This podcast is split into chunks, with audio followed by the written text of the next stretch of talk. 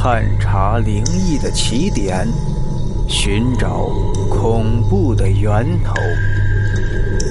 欢迎收听今天的故事《阴地》。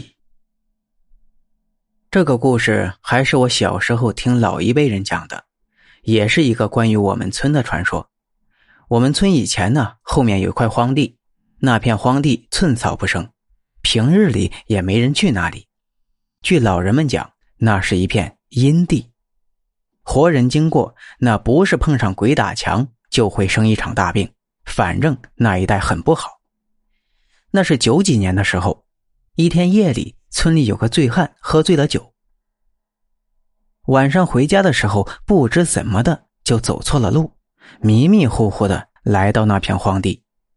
当时醉汉还没有发现，可是他走了一会儿。发现自己一直在原地打转，就在这时，他看见不远处有几个人围在那儿，不知道在干什么。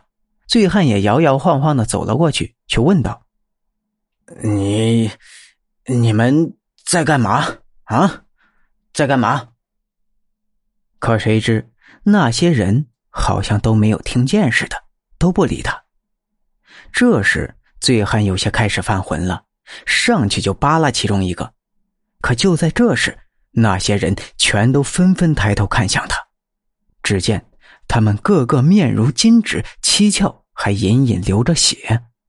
醉汉看到这幅场景，顿时吓得魂飞魄散，他大喊一声，昏了过去。